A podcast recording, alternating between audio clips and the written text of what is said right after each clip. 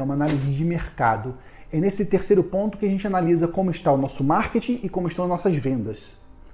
O que é marketing? Não é marketing, nesse ponto de vista, é como está o mercado, como estão os nossos concorrentes, como está nosso posicionamento, como está nosso, nosso, preço, como estão nossos diferenciais, quantos leads, né, quantos potenciais clientes estão chegando para a gente. Então você analisar a nossa estratégia de marketing.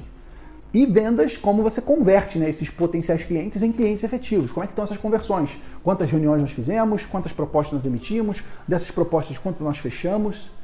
Por que, que estamos fechando mais? Por que, que estamos fechando menos? E tudo isso é muito importante. Você tem que ter métrica. Você tem que ter métrica.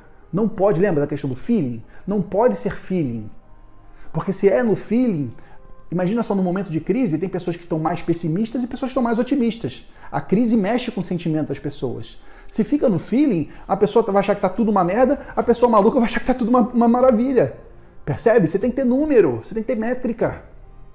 Então você tem que ter, como a gente tem lá, um CRM, um sistema de vendas, né, um Customer Relationship Management, um sistema de vendas, para me dizer quantos negócios nós começamos e quantos negócios nós fechamos. Você precisa ter essa métrica. Porque se você não tem essa métrica, você não tem como dizer se o negócio está aumentando ou está diminuindo. Tem uma máxima na administração que é muito poderosa.